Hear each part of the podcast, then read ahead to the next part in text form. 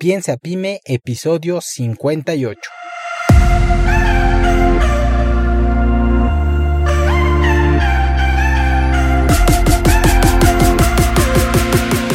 Hola, yo soy Jorge Santiago y te doy nuevamente la bienvenida al podcast Piensa Pyme. Este es un podcast de negocios para emprendedores donde hablamos de temas como ventas, innovación, marketing, recursos humanos, planeación, productividad y un montón de herramientas más para lograr que nuestro emprendimiento se lance con el pie derecho y al final lograr que nuestro negocio trabaje por nosotros. Bienvenido.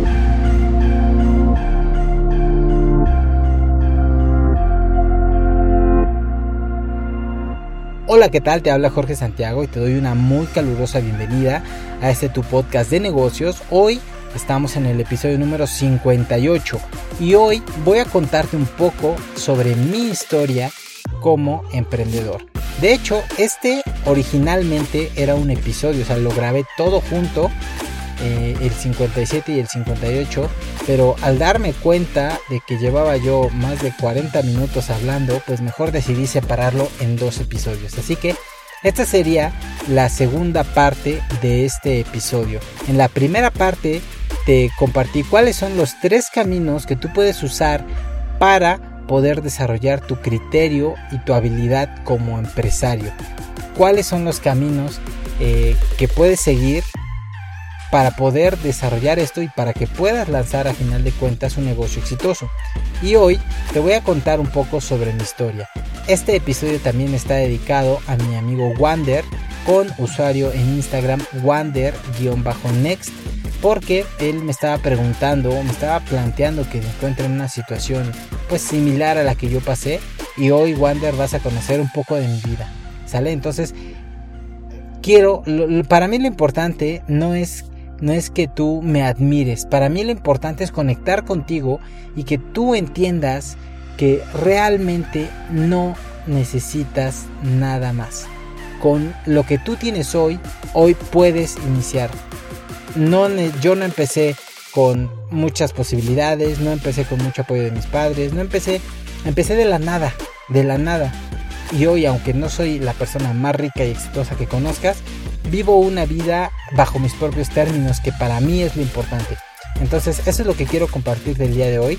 Antes de iniciar, quiero invitarte a que me sigas en redes sociales. Estoy como J Santiago L en Facebook, en Twitter y en Instagram. Y constantemente estoy subiendo información respecto al tema del emprendimiento y del desarrollo personal. Y bueno, ya sabes que cualquier cosa me puedes enviar por ahí un mensaje. Siempre contesto y estoy para servirle. Para servirles a todos ustedes. Bueno, ¿qué otra cosa? Si tienes interés en el tema de desarrollo humano y liderazgo, también son dos temas que son súper necesarios para cualquier emprendedor y te invito a que escuches mi otro podcast que se llama Del 5%, el cual lo puedes encontrar en todas las plataformas de podcast, las principales como iTunes, iVoox, Spotify, etc. Ahora sí, pues entonces vamos a empezar hablando un poco o les voy a platicar mi historia como emprendedor desde yo empecé desde los 12 años entonces les voy a platicar muy a grandes rasgos porque tampoco es que sea así como que un super episodio de 2 3 horas. Muy muy resumido cuáles fueron mis tropiezos cuáles fueron sobre todo los puntos em, le llaman las bifurcaciones donde hubo cambios radicales en mi vida. Y bueno cómo puedes combinar los tres los tres este, caminos que te planteé en el episodio anterior para poder tú crear tu propio camino hacia el éxito. Así que espero que les guste y pues eso sería todo. Los dejo con el episodio. Chao. Déjame contarte un poquito de mi historia para que veas cómo puedes combinar estos tres caminos anteriores y en un tiempo de unos 5 o 6 años, pues puedes crear una empresa, un negocio que, que tenga más probabilidades de éxito, que funcione a que si a los 17 te quieres lanzar, aprender y, y darte tus propios golpes. Mira, yo no soy de una familia pudiente. Yo no nací en un lugar privilegiado, es decir, no nací en una gran metrópoli, nací en Puebla. Puebla ahorita, de hecho, recientemente se está convirtiendo en una ciudad un poco más moderna, pero pues Puebla por mucho tiempo fue una ciudad muy pequeña y fue pues hasta con muchos pueblos. O sea, de hecho ahorita parte de lo que es Puebla antes eran como pueblitos que la ciudad fue creciendo y se los fue comiendo y entonces se hizo una ciudad. Pero antes eran como pueblos. No nací con cualidades super excepcionales. No asistía a grandes y reconocidas universidades o escuelas, incluso pues prácticamente toda mi educación fue en la escuela pública y tú sabes, si eres de México, sabes que la escuela pública, pues la educación pública no es muy buena que digamos. Tampoco fui a grandes escuelas o de negocios o a superuniversidades porque mis papás no podían costearme em, Aquí, de hecho, en Puebla hay una, hay una institución que se llama Incuba, que es una universidad de negocios, que yo hubiera matado por estar ahí, pero pues la capacidad de mis papás no, no, no, no, no les dio para mandarme ahí. Yo soy una persona promedio, es lo primero que quiero que entiendas. Yo no soy más hábil que tú, no soy más inteligente que tú, no, no soy más bonito que tú, no tengo nada, o sea, yo soy una persona promedio. O sea, en la mayor parte de mi vida incluso la viví en la zona sur de Puebla, en un departamento de hecho, y ya después mi mamá fue construyendo una casa eh, con muchos esfuerzos, pero realmente nunca tuvimos lujos. O sea, te repito, mi, mi familia nació en la clase media baja en México. O sea, que si tú desde ahorita ya estás, eh, yo a tu edad no sabía ni lo que era, pues sí digo, si tienes 16, 17 años, no había internet. Eh, era muy difícil, era muy caro utilizar una computadora. Desde hoy, desde este momento, créeme, ya te puedes sentir privilegiado. Si tienes internet, si tienes acceso a Google, si tienes acceso a redes sociales y, tienes acceso a todas estas personas que estamos compartiendo este contenido eh, sin ánimo de lucro, con el simple hecho de ayudarte, créeme, desde ahí ya tienes mucho más probabilidades de tener éxito de las que yo tuve cuando tenía tu edad. Entonces te platico todo esto no para impresionarte, ni tampoco para generar lástima que digas, ay pobrecito, no, sino es para que veas que cualquier persona que tenga la determinación y que esté dispuesto a aprender a pagar el precio, puede lograr éxito. Y ahorita te voy a platicar un poquito más. No soy rico, eso sí, déjame decirte, no soy rico, estoy lejos de ser rico, pero ahorita vas a conocer un poquito más de mi historia. De hecho, creo que es la primera vez que lo, lo voy a contar, digamos, con cierto lujo de detalle, aunque no te voy a contar todo. Pero bueno, mira, yo empecé a trabajar, eh, digamos, informalmente a los 12 años. Te lo, a, ti que me estás escuchando en este podcast, te escúchalo y te va a servir, pero yo me voy a imaginar a Walder Wander, Wander, ajá, eh, como si yo se lo estuviera platicando a él, si nos hubiéramos, nos estamos echando un café, una cerveza o lo que quiera, como de uno a uno. Entonces, mira, yo empecé a, a trabajar informalmente a los 12 años. El papá de uno de mis amigos nos pagaba, me acuerdo en ese entonces era una fortuna, eran 20 pesos mexicanos por limpiar tenía él un jardín eh, muy bonito en la parte de atrás de su casa tenía plantas había que podar el pasto había que pues quitarle las ramas secas tenía un estanque donde tenía peces entonces teníamos que sacar a los peces eh, vaciar el estanque eh, rasparlo para quitarle la lama y todo lo que se le, junta a las piedras y nos tomaba pues prácticamente todo el día y nos pagaba 20 pesotototes. Después de esto me fui también pintor de brocha gorda chalán, como le llaman aquí en México. Y posteriormente también empezamos a rotular. Mi mismo amigo, la verdad, le agradezco mucho. A Isaac se llama. Isaac, si me estás escuchando, desde aquí y a tu papá y a tu mamá, les agradezco muchísimo. Fueron como una segunda familia para mí. Entonces empezamos a, a pintar, a rotular mientras íbamos estudiando. Estábamos estudiando la secundaria, si no me equivoco. Y la verdad es que con ese, con ese primer dinero eh, al principio compraba esos pequeños lujos que mis papás no podían darme, ¿no? Como una bicicleta, por ejemplo, o como unos tenis de fútbol. En ese entonces me acuerdo los famosos Total 90 de Nike, que seguramente no sabes ni de lo que te estoy hablando si tú eres un millennial. Un Game Boy, por ejemplo, también. El Game Boy Color, que ya tenía, eh, que, pues la pantallita colores, era como que, wow lo super novedoso, era lo, que todo niño quería tener en ese entonces. Mi dinero, pues básicamente lo ocupaba en simples gustos de un adolescente de unos 12, 13, 14 años. Em, así fui creciendo, pero siempre empecé a tener, no era un trabajo formal, era pues como dirían aquí en México, chambitas que iban saliendo. Y a los 15, 16 años conocí a personas, amistades de mis papás, que eh, estaban en el mundo del multinivel. Entonces, de ahí, del, eh, en este mundo del multinivel, la verdad es que fue algo que me apasionó bastante. Me, me súper sumergí en esto. Tanto que imagínate, a mis 16, 15, 16 años, ahí me, me, me veías en la, en ese entonces ya en la prepa, en, en, el bachiller, porque estudié en el bachillerato, intentando reclutar a mis amigos, a mis familiares, a los profesores, a todo mundo quería yo reclutarlos, ¿no? Diciéndoles que pues se podían hacer ricos y que era una probabilidad, este, que este negocio estaba saliendo y que podían ser de los primeros, todo eso que pues muchas veces te, te venden en el multinivel. Hay multiniveles muy profesionales, hay personas muy profesionales, pero también hay personas que pues a base de engaños te intentan convencer. Entonces pues yo todo joven, todo chamaco puberto ahí a los 15 años, por ahí del que 2003, pues imagínate qué es lo que pasó. Pues mis amigos, mis familiares, todos nada más se reían de mí, ¿no? Decían, este cuate está loco. ¿Y ahora qué le pasó? ¿Qué mosca le picó, no?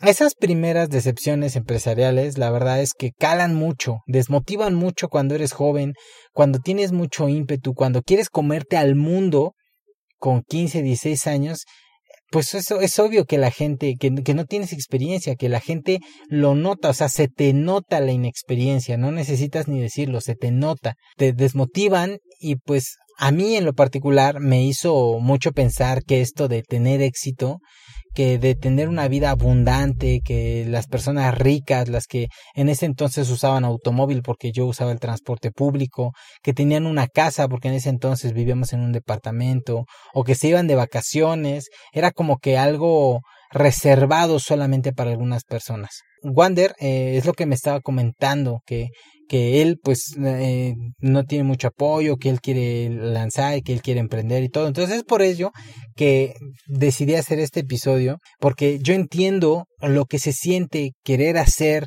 eh, querer salir, querer comerse al mundo y pues no tener económicamente las posibilidades o no saber qué hacer, no saber por dónde empezar. Pero fíjate, sin saberlo, esos pequeños fracasos empresariales a mis 15 años iban a ser el principio de mi camino como emprendedor.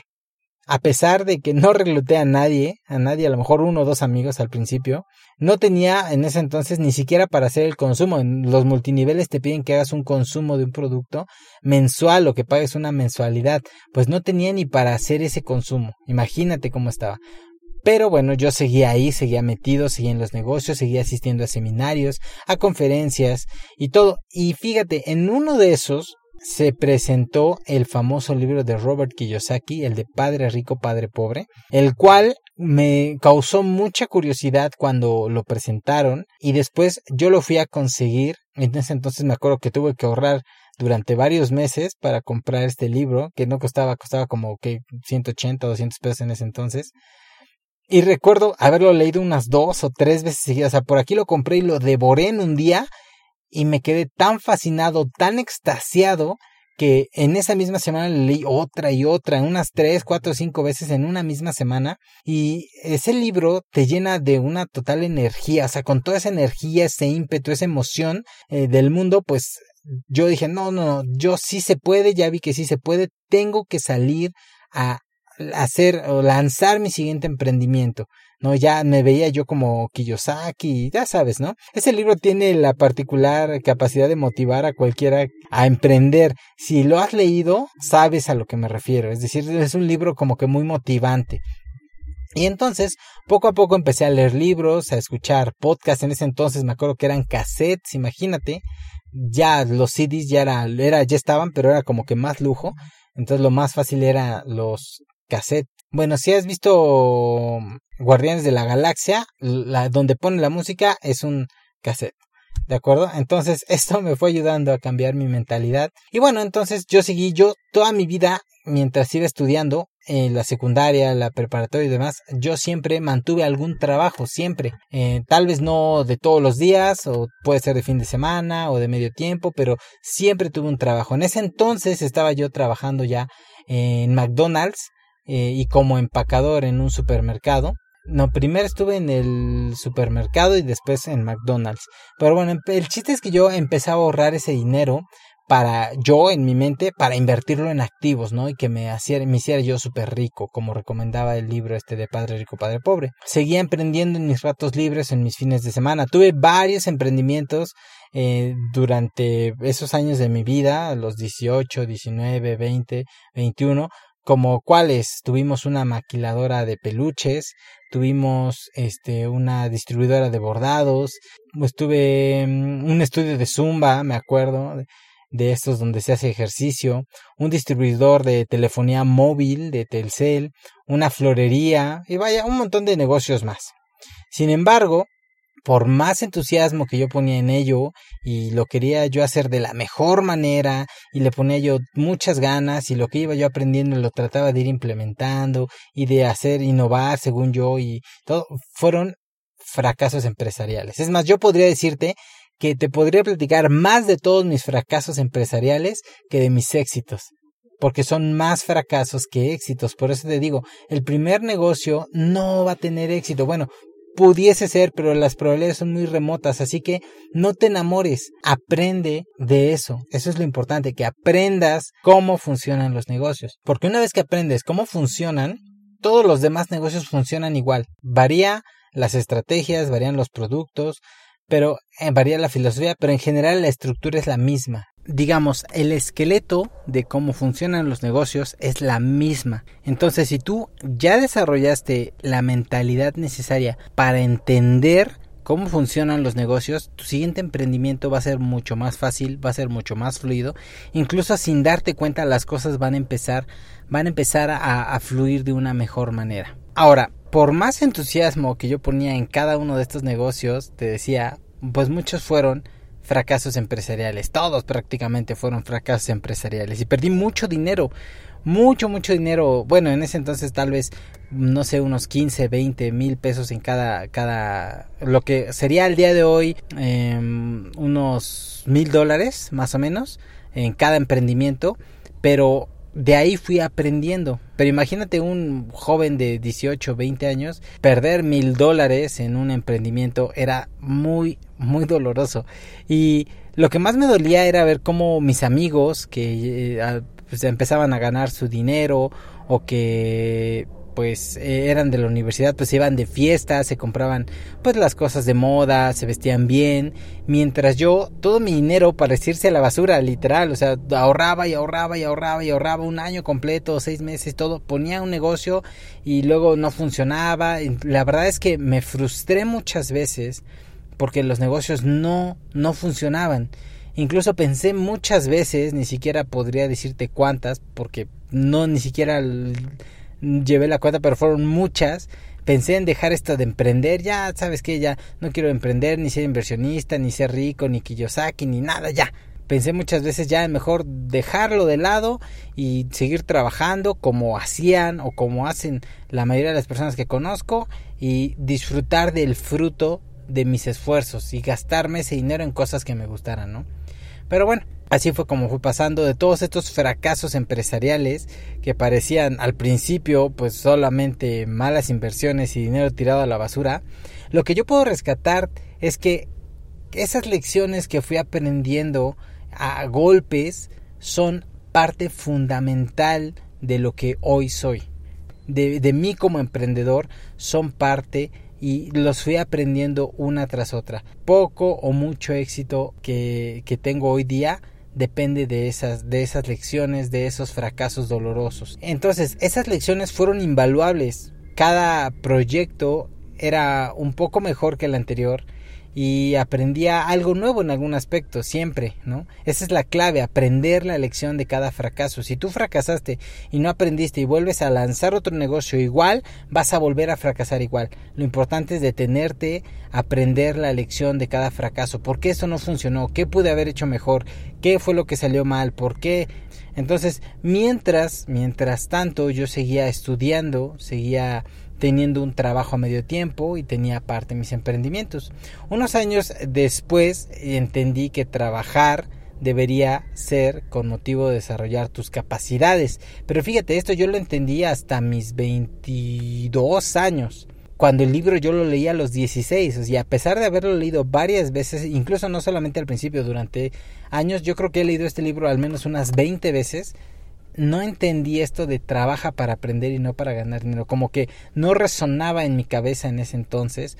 Entonces empecé a dejar de trabajar por un sueldo y empecé a trabajar para aprender aunque el sueldo no fuera muy bueno, que es lo que te, recomendaba al principio, ¿te acuerdas? Entré en diversas áreas como ventas, atención al cliente, administración, recursos humanos, planeación, training, reclutamiento, auditoría y me, me metí por todo, ahora que hasta la cocina en los diferentes negocios, en las diferentes empresas en las que trabajé, traté siempre de ir brincando, de ir aprendiendo y, de aprender lo más que se pudiera. Y siempre que salía de un trabajo era porque ya había aprendido lo suficiente para entender qué papel jugaba ese departamento en la estructura de toda la empresa.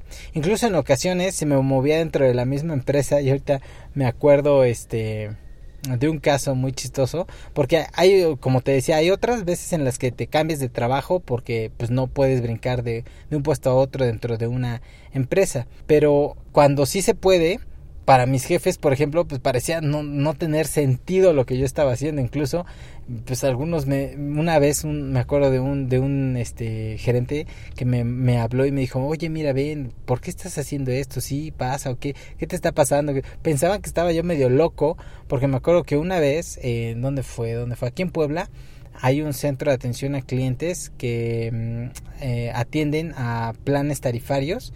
Entonces yo era supervisor de ahí en ventas de servicios y demás y después me moví al área precisamente de venta de productos adicionales.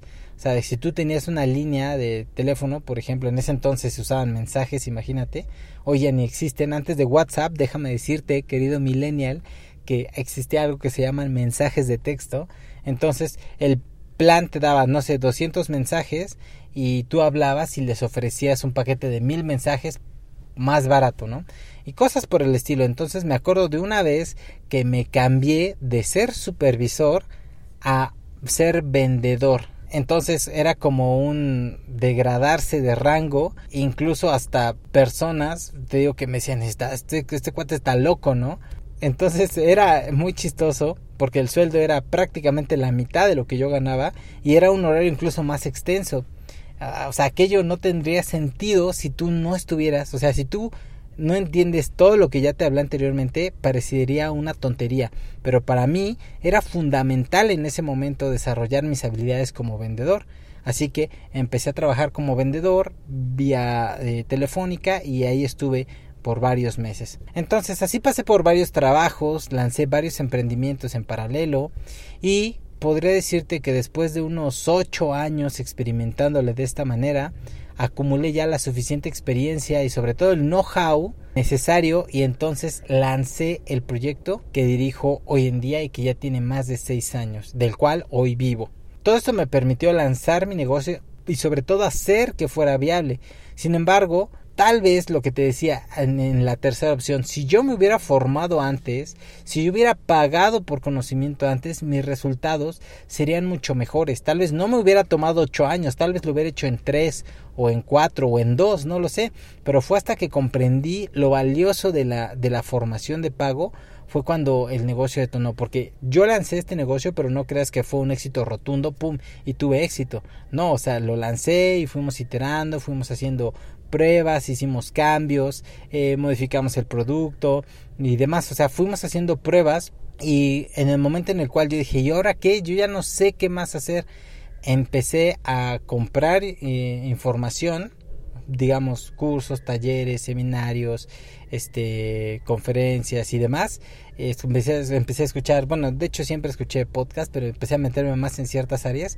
Y entonces cosas que empecé a aplicar, ¡pum!, fueron como eh, pequeños engranes que empezaron a conectarse uno con otro y la maquinaria completa del negocio empezó a funcionar. Y eso fue lo que detonó el éxito que mucho o poco no somos una empresa realmente grande y bueno por cuestiones de, de algunos socios no puedo yo dar más detalles pero créeme hoy funciona. Estoy lejos muy lejos de ser rico pero bueno tengo el tiempo tengo el dinero para hacer lo que amo para hacer lo que me apasiona, para grabar estos episodios. Tengo el tiempo para mi familia, para estar con mis hijas, para pues poder ir a dejar a mi hija en las mañanas, estar con ella un ratito en la tarde, eh, cuidar a mi otra bebé. Tengo una vida modesta porque realmente no he sido de muchos lujos. No es que no, no, no es que no me guste, no más bien no es que no pueda, sino como que no, no me gusta un, un estilo de vida muy, muy lujoso, pero bueno, vivo confortablemente. Y bueno, aunque me queda un largo, muy largo camino por recorrer y muchos proyectos en el futuro, eso fue, o esto, este, este pequeño resumen fue la manera en la cual yo empecé. Como ves, no necesitas tomar un único, un único camino, pero sí puedes aprender de los expertos en tu área, sí puedes emprender a medio tiempo, sí puedes conseguir un trabajo, sí puedes seguir estudiando. Créeme, si tú haces esto y sobre todo si buscas a alguien a quien modelar, ese yo creo que es el principal secreto del éxito.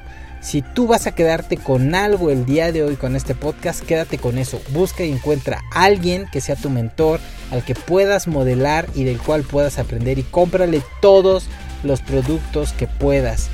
Cómprale toda la información, acércate a él, pídele consejería y créeme, te vas, vas a dar saltos cuánticos y no vas a tener que tomarte los 8 años de esfuerzo como a mí me pasó, mucho dinero, mucho tiempo, mucho esfuerzo de todas las cosas que fui aprendiendo a la mala. Tú puedes hacer lo mismo y, y puedes formarte y aprenderlo en menos tiempo, pero bueno, la decisión es tuya. Así que eso es todo por el día de hoy, espero haberte inspirado un poco con esta historia. Si esta información te fue útil, por favor comparte, comenta, regálame un me gusta, una valoración de 5 estrellas en iTunes. Eh, y pues recuerda, yo soy Jorge Santiago y me despido de ti deseante mucho éxito en emprendimiento y que realmente la rompas para poder llegar a donde tú quieras llegar. Chao.